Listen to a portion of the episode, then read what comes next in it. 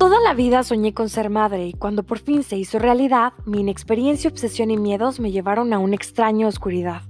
Estuve cerca de dos años rodeada de amor, un amor infinito, y aún así sintiéndome vacía, enterrando sin querer mis sueños, aspiraciones y metas. Tomó un buen rato descubrir que por más que me esforzara, no sería jamás una gran madre desde la tempestad. Así que empecé a reconstruirme, Parece que la vida se empeña en recordarnos que la única oportunidad para hacer lo que deseamos es hoy. Yo soy Silvia Real, podcaster, escritora, creadora escénica y mamá de Paula Regina. Acompáñame en esta aventura para redescubrirnos, reinventarnos, reconocernos y enamorarnos de la persona en el espejo. Vamos a convertirnos juntas en la persona que siempre deseamos ser. Vamos a amarnos, porque después de ser madres, la vida continúa.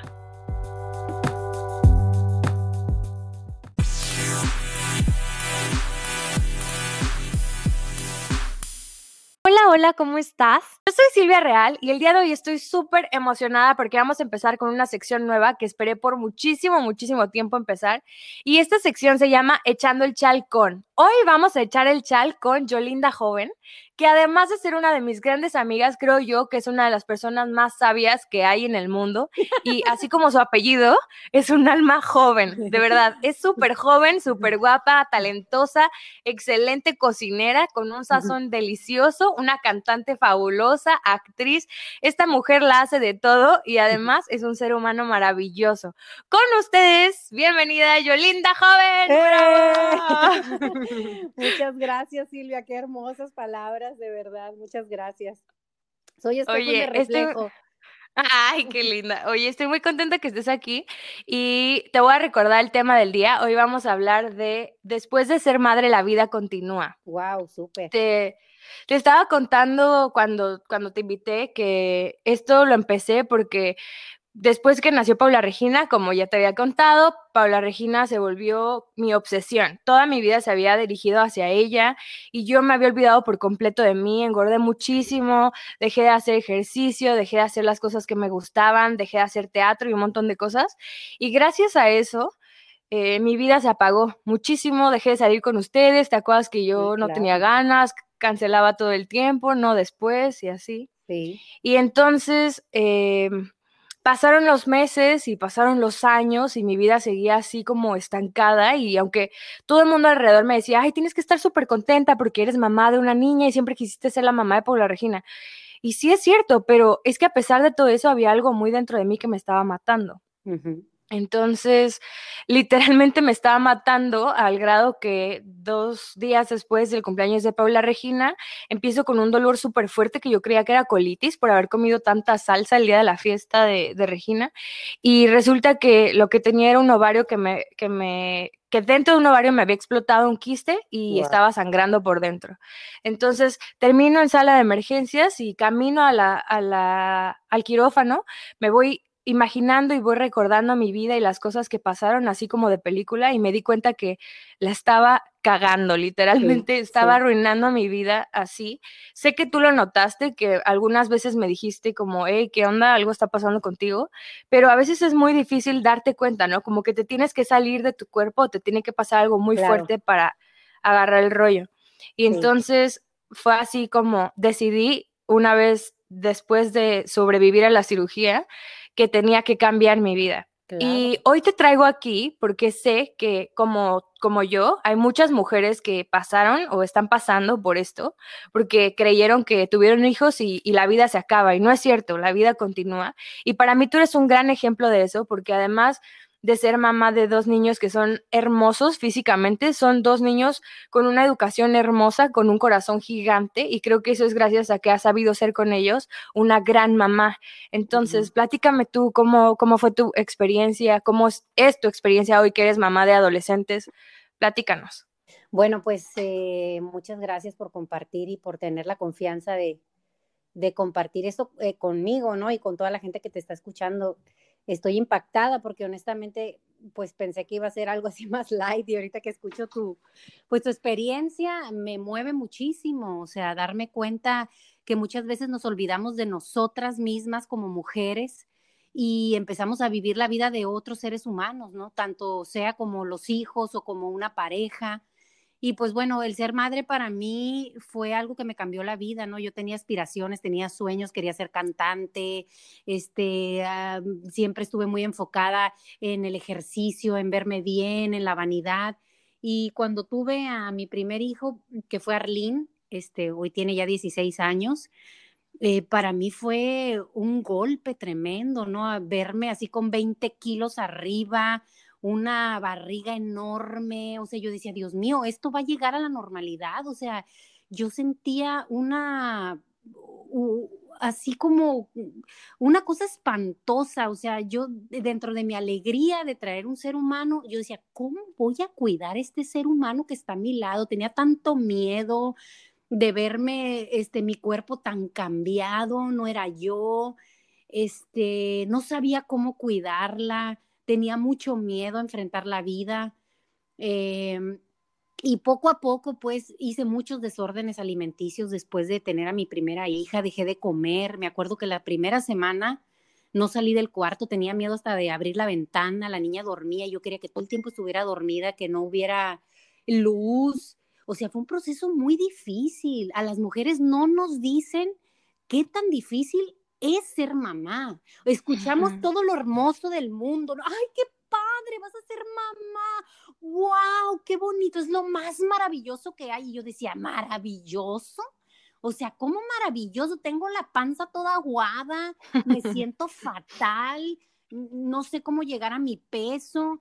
Es más, fíjate, un detalle tan insignificante como este el ir de repente, que yo era la novia favorita de, de, mi pareja y que me llevara siempre enfrente y yo ser así como que la que iba enfrente, ahora tenía que pasarme al asiento de atrás porque tenía que cuidar un ser humano y ir atrás cierto.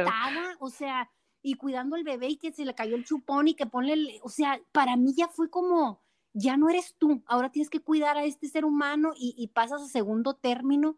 O sea, para mí fue ese, ese cambio tan drástico. Recuerdo que la primera semana que me puse a dieta súper extrema, me compré una caja de aguas en el Costco y me tomé la caja de aguas en dos días, o sea, literales, tomaba agua y me comía una, una lata de atún.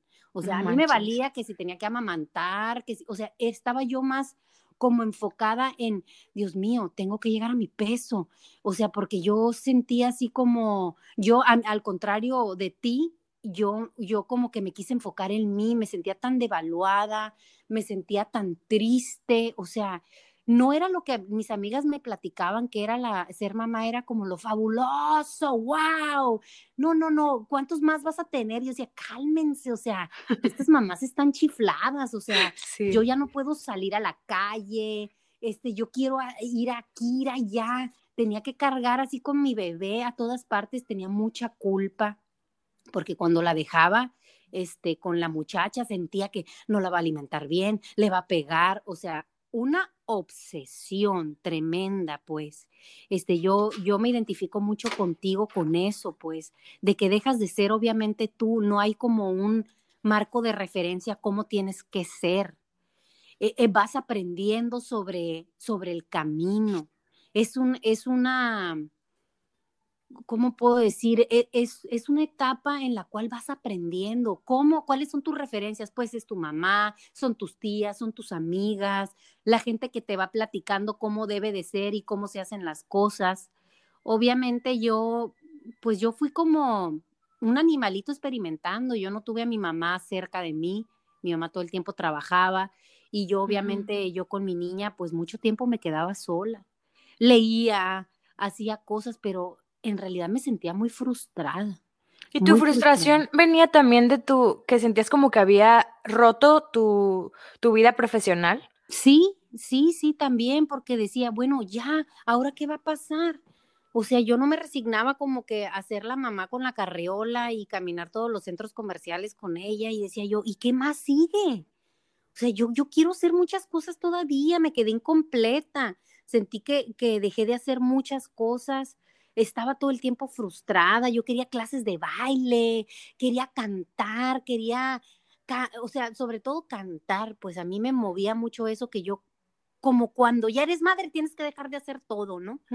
y, y, y, enfocarte ya en ser mamá y, la, y, las películas de, pues de caricaturas y yo me sentía sumamente frustrada, o sea, no hubo ese momento como decir, uta, puedo combinar esto con esto, no, ya, o sea, rompe mi mundo y me voy a dedicar a ser mamá. Y había como una tristeza dentro de mí, me sentía incompleta, me sentía que yo, yo era capaz de hacer muchas cosas, pero no sabía cómo combinarlas. Esa es la, la verdad. Y es que además siento que como mujeres nos juzgamos mucho entre nosotras, entonces creemos que sabemos cómo le está pasando el otro o la otra y decimos, ay, no, mira, a esta mujer le valen sus hijos, o sea, sigue saliendo con sus amigas, está tomando sus martinis, seguro ni está lactando. Y es bien fácil creer, ¿no? O, la otra, ay, mira, está floja, ni siquiera ya trabaja, se la pasa en la casa.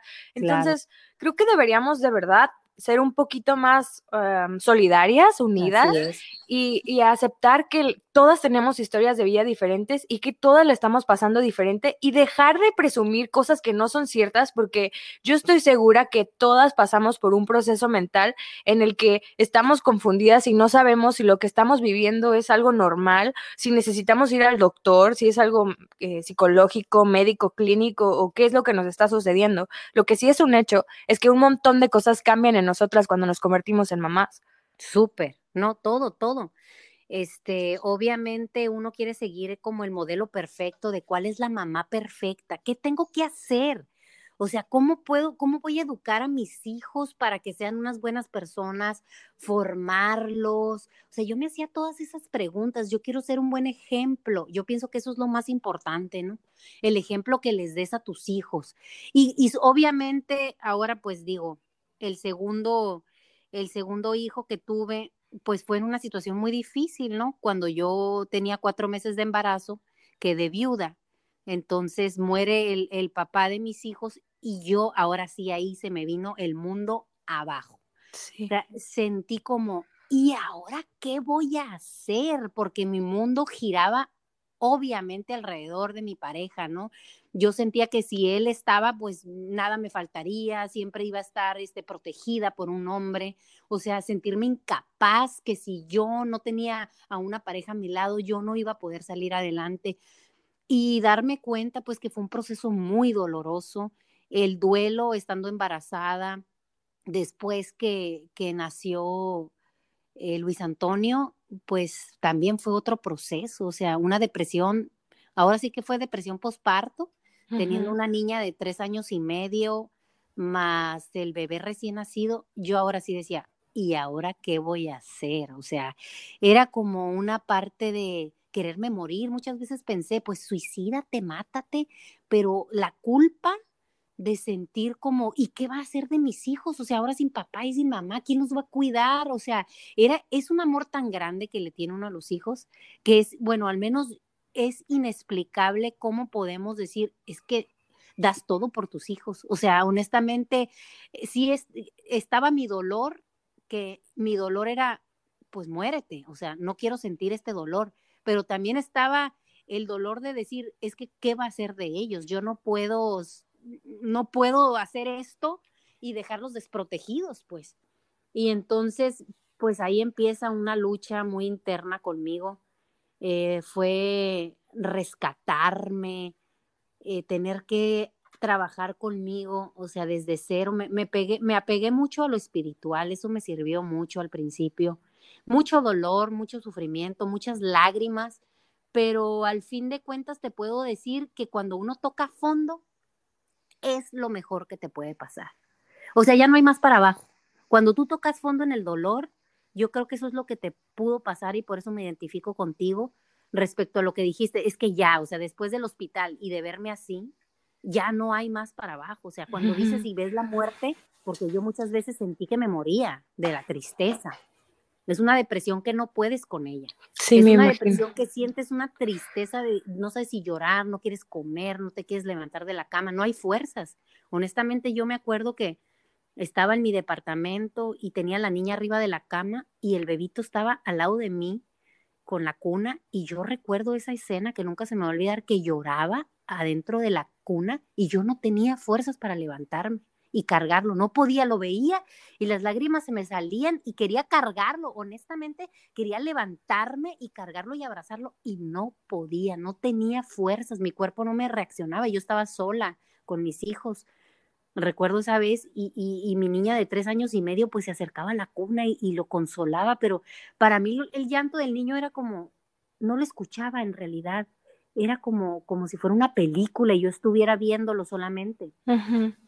Entonces, pues digo, estas cosas son reales, ¿no? ¿Cómo decido salir de eso?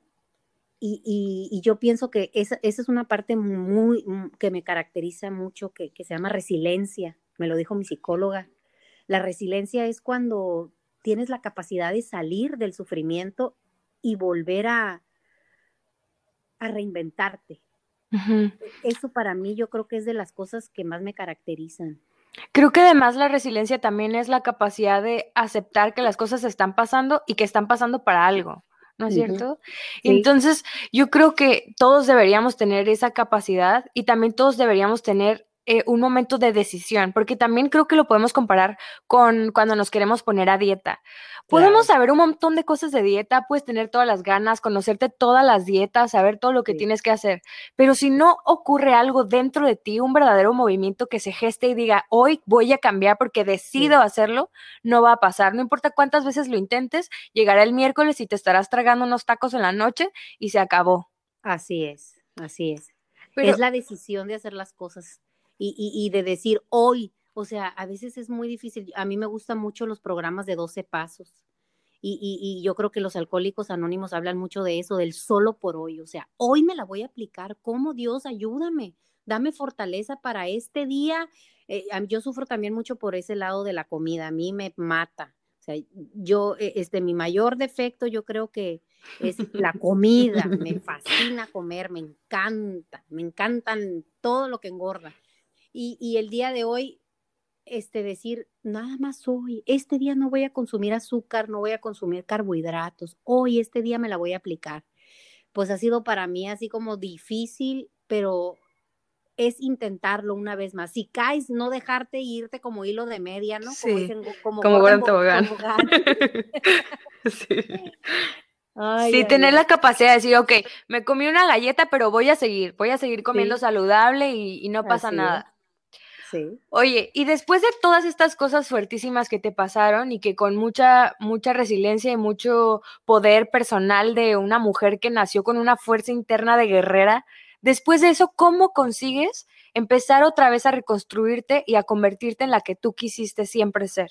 Ay, pues mira, a base de mucho dolor, a base de, de, de poner atención en mí, de saber que yo no, yo no puedo sola Obviamente hay gente profesional que me puede ayudar. Yo siempre pensé, no, no, no, no, no, ya, no, no, no, no, este, no estés triste, ánimo, vámonos al gimnasio, dos días y a la fregada el pinche gimnasio. No, no, no, no, ya, ahora sí te la vas a aplicar. No, señorita, usted necesita ayuda profesional. Para eso hay psicólogos que estudiaron y se quemaron las pestañas años.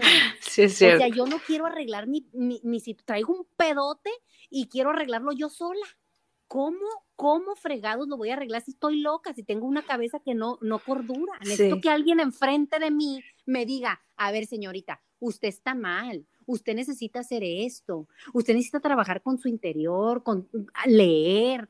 Fue cuando yo, mira, es por eso que te digo que es tan importante que las personas llegamos a un punto en el cual estemos hartas de vivir, así como vivimos, hasta que te hartes. Échale ganas, échale ganas. Si te sientes mal, échale ganas. Sigue sintiéndote mal hasta que tomes la decisión de timbrar o de preguntar, oye, ¿habrá por aquí una psicóloga que me pueda ayudar?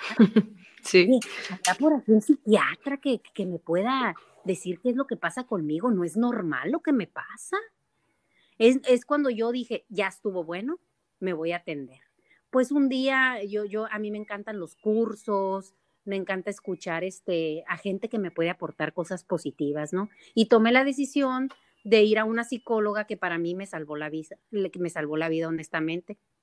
Este, empecé a ir a terapia con ella, empecé a trabajar con ella y fue una cosa que me empecé a conocer a mí misma. Es e, el punto más importante, yo creo que es conócete y vas a ser más libre. Cuando empieces a conocerte a ti misma, cuando sepas quién eres, por qué reaccionas así, por qué tienes tanta necesidad, por qué te apegas tanto a los seres humanos, por qué tienes tanto miedo de perder a la gente que está a tu alrededor. ¿Qué te pasa? ¿Qué viviste en tu niñez? ¿Qué traes arrastrando ahí que no te deja ser como quisieras ser? ¿Por qué sigues tragando como, como si se fuera a acabar la comida? ¿Qué quieres llenar ese pinche vacío que traes ahí que ni con todos los conflakes del mundo te las vas a acabar? O sea, ¿Qué quieres llenar? ¿Qué tienes en tu corazón que no puedes? obviamente estas preguntas yo me las hacía y nunca tenía una respuesta. Seguía llenando de cosas, de, de, cosas a lo mejor comprar compulsivamente, comer compulsivamente, estar en una relación que me dañaba. O sea, ¿por qué había algo ahí que no estaba resuelto? Entonces, obviamente, pues tuve que leer mucho, tuve que eh, seguir yendo con esta psicóloga y hasta la fecha sigo yendo. O sea, para mí, honestamente, el atenderme y el conocerme a mí misma me ha dado como esa libertad, pues el de decir, ver a mis hijos el día de hoy, verlos contentos. Mi hija está, va a pasar ya tercero de preparatoria, es una excelente, pues, estudiante. Una niña hermosa. Yo, en algún momento. yo nunca me la nunca me la apliqué en la escuela, ella es súper aplicada, tiene súper buenas notas, yo cero. O sea, mi hijo pues es un, es un buen muchachito, noble, bueno, todos, pues digo, no sé, yo no hice nada, o sea, así como que simplemente fui muy honesta con ellos, siempre he sido muy abierta, siempre he sido muy, muy abierta con mis, con mis emociones y con mis sentimientos hacia ellos, y yo creo que eso es lo que más admiran, pues, y lo que más admiro de ellos, siempre se los digo. Oye, Yolinda, además de ser una gran madre, también has logrado desarrollarte bastantes veces profesionalmente. O sea, tienes un negocio de tablas y tapas que, híjole, perdón, pero es un boom en la ciudad. Todas las señoras quieren tus tablas. Yo no sé por qué, se ven hermosas y llenas de calorías. Y después, y además eres cantante y vas y das tus shows y además haces teatro y también haces cine. Bueno, ¿tú cómo le haces con todo? Pues obviamente, no sé, honestamente no sé Fíjate que he tenido la fortuna de hacer muchas cosas que he querido en la vida. Este, siempre pensé que soy muy atrevida, ¿sabes? Soy atrevida, o sea, eh, me, mm, me atrevo a hacer las cosas. Digo, pues ya estoy aquí, pues órale, éntrale. O sea, la verdad, mis miedos han sido más pequeños que mis ganas de salir adelante siempre he querido hacer las cosas. Digo, pues esta vida nada más se vive solo una vez, hay que hacerle. O sea, yo me recuerdo cuando eh, había concursos de canto, siempre, siempre me apuntaba y decía, pues algún día le voy a pegar al gordo. Y siempre y nunca, o sea, siempre quedaba en las, en las finales, siempre iba a los programas y ya sentía que lo tocaba y he vivido muchas este, desilusiones, desilusiones en la vida profesional, sobre todo con la música. Me ha dolido mucho porque siempre quise ser como a lo mejor buscar el éxito y la aprobación de los demás. Y honestamente, yo decía, Diosito, ¿por qué me diste esta voz? ¿Para qué me diste este talento si yo no lo puedo desarrollar? Si no puedo llegar a donde yo quisiera llegar.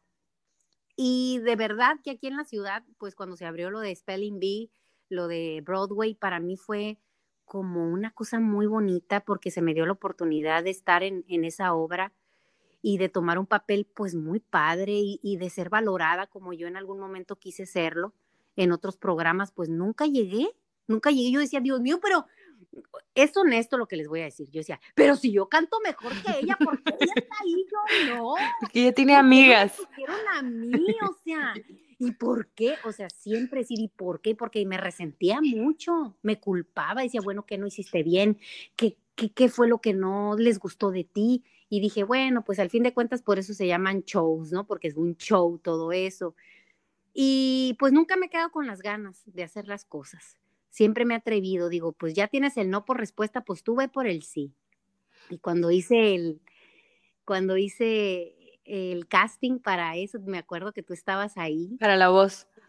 Sí, para La Voz México, para, para lo de Broadway también. Y pues fue una cosa muy padre, ¿no? Vivir esos momentos para mí han sido muy bonitos, recordarlos y decir que siempre he sido muy atrevida, muy atrevida en la vida. Y yo creo que eso es importante, atreverte. ¿Qué quiero hacer? Quiero ir este, a clases de pintura, pues escríbete en clases de pintura. ¿Te gusta pintar? Pues pinta. ¿Qué quieres hacer? ¿Aventarte un paracaídas? Pues ve, inscríbete, aviéntate el paracaídas. Todos nos vamos a morir, no sabemos cuándo, unos antes, unos después. Atrévete a hacer las cosas. O sea, yo recuerdo cuando empecé este negocio de las tablas, no tenía dinero honestamente no tenía, no sabía cómo iba a salir. Fue una de las crisis más, más importantes que he tenido en mi vida, de decir, no tengo dinero, ¿qué voy a hacer? ¿Cómo voy a mantener a esas criaturas que comen como si me odiaran? yo decía, ¿cómo le voy a hacer? Y me acuerdo que, que mi novio en ese entonces me dijo, pues yo te presto 100 dólares, me dijo, compra unas tablas y empieza a hacer eso que te gusta. Yo decía, ay, este está, está loco. O sea, ¿cómo voy a vender tablas de quesos y carnes?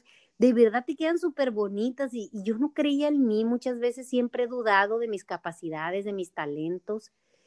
Y dije, bueno, pues a lo mejor tiene, tiene, tiene razón. Pues compré unas tablitas en la Home Depot, fui al Costco y compré algunas cosas. Más le invertí que, que lo que gané. Me acuerdo que no sabía cómo empezar.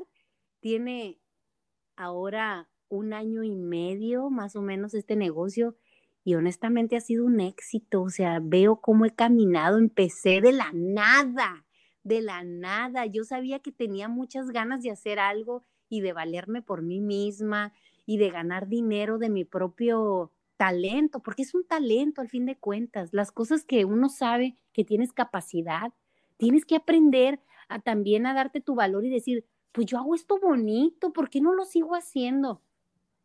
Y lo empecé a hacer, lo empecé a hacer, lo empecé a hacer. Había días que no me pedía nadie, había otros días que había pedidos, me emocionaba mi primer pedido grande, uff, que fue tan emocionante que me depositaran el dinero, todo lo que me depositaron me lo gasté en mercancía.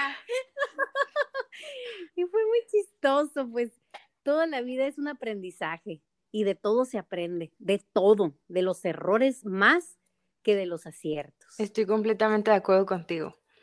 Eh, estoy tratando de hacer un resumen de todo lo que hemos aprendido hoy platicando contigo en este chal buenísimo contigo, que me podría aventar 35 mil chales, porque sé que tengo un millón de cosas que platicar contigo. Siempre hay algo bueno que hablar con Yolinda Joven. Pero yo creo que resumiría todo lo que hablamos hoy en, en algunos puntos. El primero y más importante es que si la, todos lo estamos pasando mal, todos creemos que tenemos la peor de las vidas y la peor de las historias, y siempre hay alguien que está mejor o peor y no lo sabemos. El segundo es que el cambio va a empezar a nacer cuando nosotros tomemos la decisión de cambiar. Cuando dices, me voy, hoy me levanto y hoy empiezo porque empiezo y no voy a parar. Y que cada vez que tengas esta sensación de que ya vas a fracasar, que ya vas a, a vencerte, tienes que recordar el motor que te hizo iniciar. ¿Por qué estoy haciendo lo que hago? Es correcto. La tercera cosa que a mí me parece fundamental de tu historia es que siempre te has atrevido a hacer lo que amas más allá de tus miedos. Y eso es algo que además me, me, pasó ayer. Yo tengo muchísima vergüenza, yo vivo con vergüenza eterna, me da pena hacer un montón de cosas, pero me reto todos los días a dejar de tener pena, porque si con la pena yo me pasaría la vida tirada en mi casa sin hacer nada.